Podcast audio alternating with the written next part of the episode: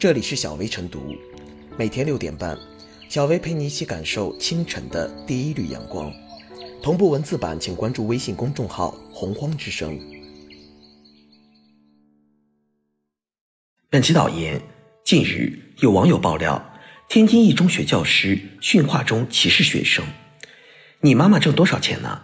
别怪我瞧不起你。某同学妈妈一年挣的比你妈妈五十年挣的都多。”津南区教育局经调查，并与有关人员核实情况属实，经区教育局党委研究决定，给予肖某某党内严重警告处分，降低岗位等级，依据《教师资格条例》撤销其教师资格，调离岗位。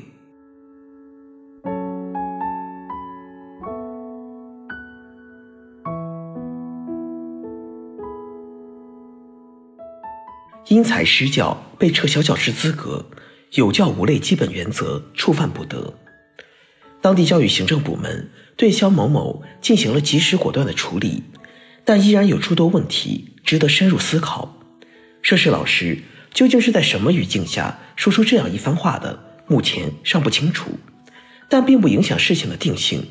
退一步讲，即便是想用这种方法激励孩子上进。因材施教也同样严重不妥，公然对比家长收入是一种赤裸裸的歧视，这样的言辞会深深刺伤孩子的心灵。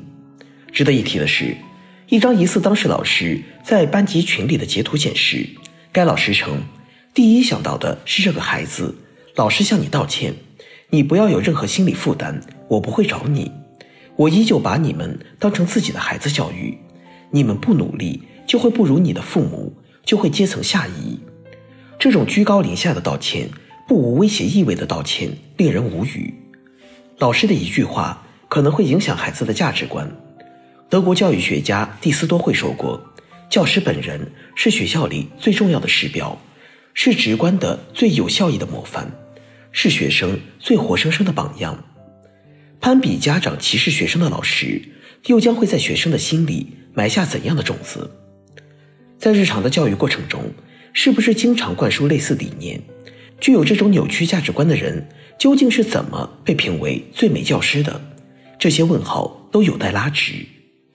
有教无类是教育的基本原则，歧视学生则是教育之大忌。两年前，深圳某中学校长抛出的低层次家庭论，就一度引爆舆论。我们不是看不起这些生源，而是这些原本的固定生源。大多来自一低二多三无的低收入、多孩子、无房、无固定职业、无教育规划的低层次家庭，严重缺乏前期基本行为和教养与基础积淀，存在严重行为与知识缺陷。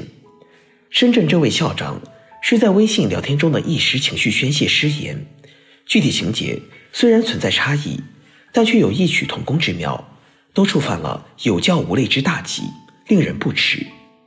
发现一起，就要严肃整顿治理，以正视听。抨击谴责之余，此事更警示我们：师德师风问题需常抓不懈，应该切实引导其他教师深刻汲取教训，坚决杜绝类似事件再次发生。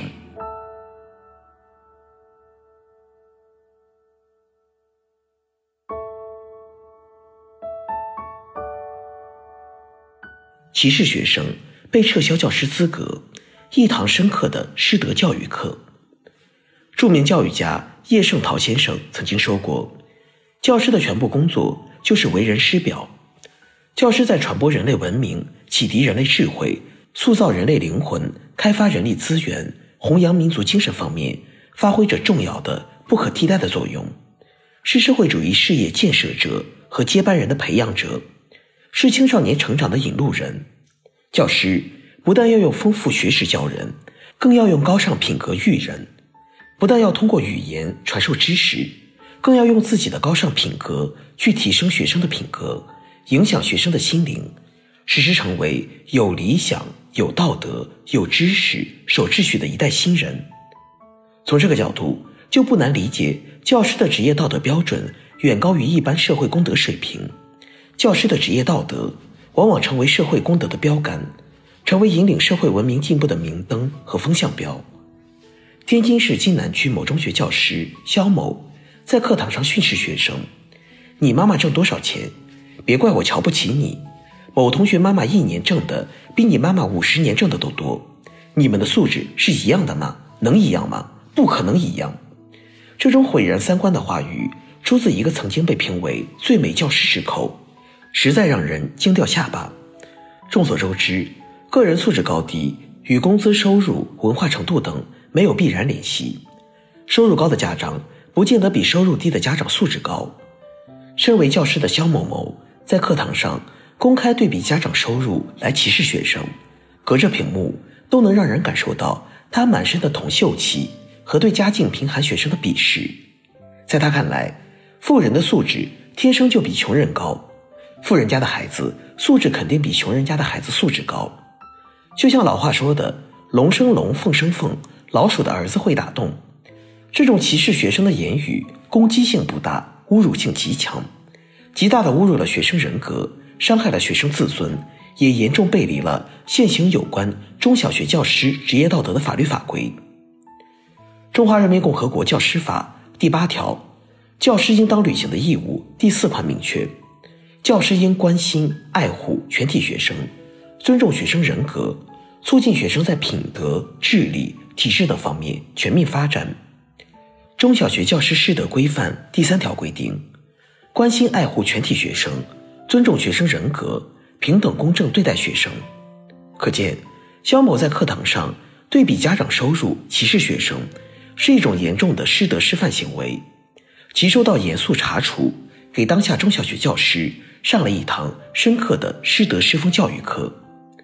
身为教师，必须明白这样一个道理：教师不但承担着向学生传授知识、培养学生能力素质的职责，还肩负着帮助学生树立正确人生观、价值观和培养高尚情操的重任。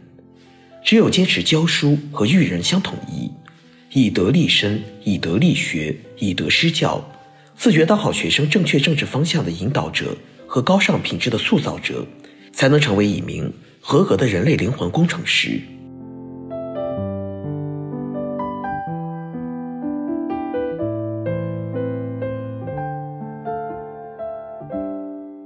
最后是小薇复言，一个十五秒的小视频，时长并不算长，但信息量却很大。该老师的训话内容着实令人惊愕。三尺讲台有神明，课堂是神圣的休息场所，不是拼爹拼妈的秀场。老师教育学生，不该赤裸裸地将成人世界的功利观带进课堂。教育的目的是为了培养品性、健全人格，促进人的全面发展，进而让人以正确的姿态面对人生的难，而不是灌输财富和权力才是唯一的成功。通过这次事件，也给教育从业人员提了个醒，在课堂上应该常怀敬畏之心，教书育人还应注意方式方法，以平和的姿态与学生平等对话沟通，传递正确的价值观。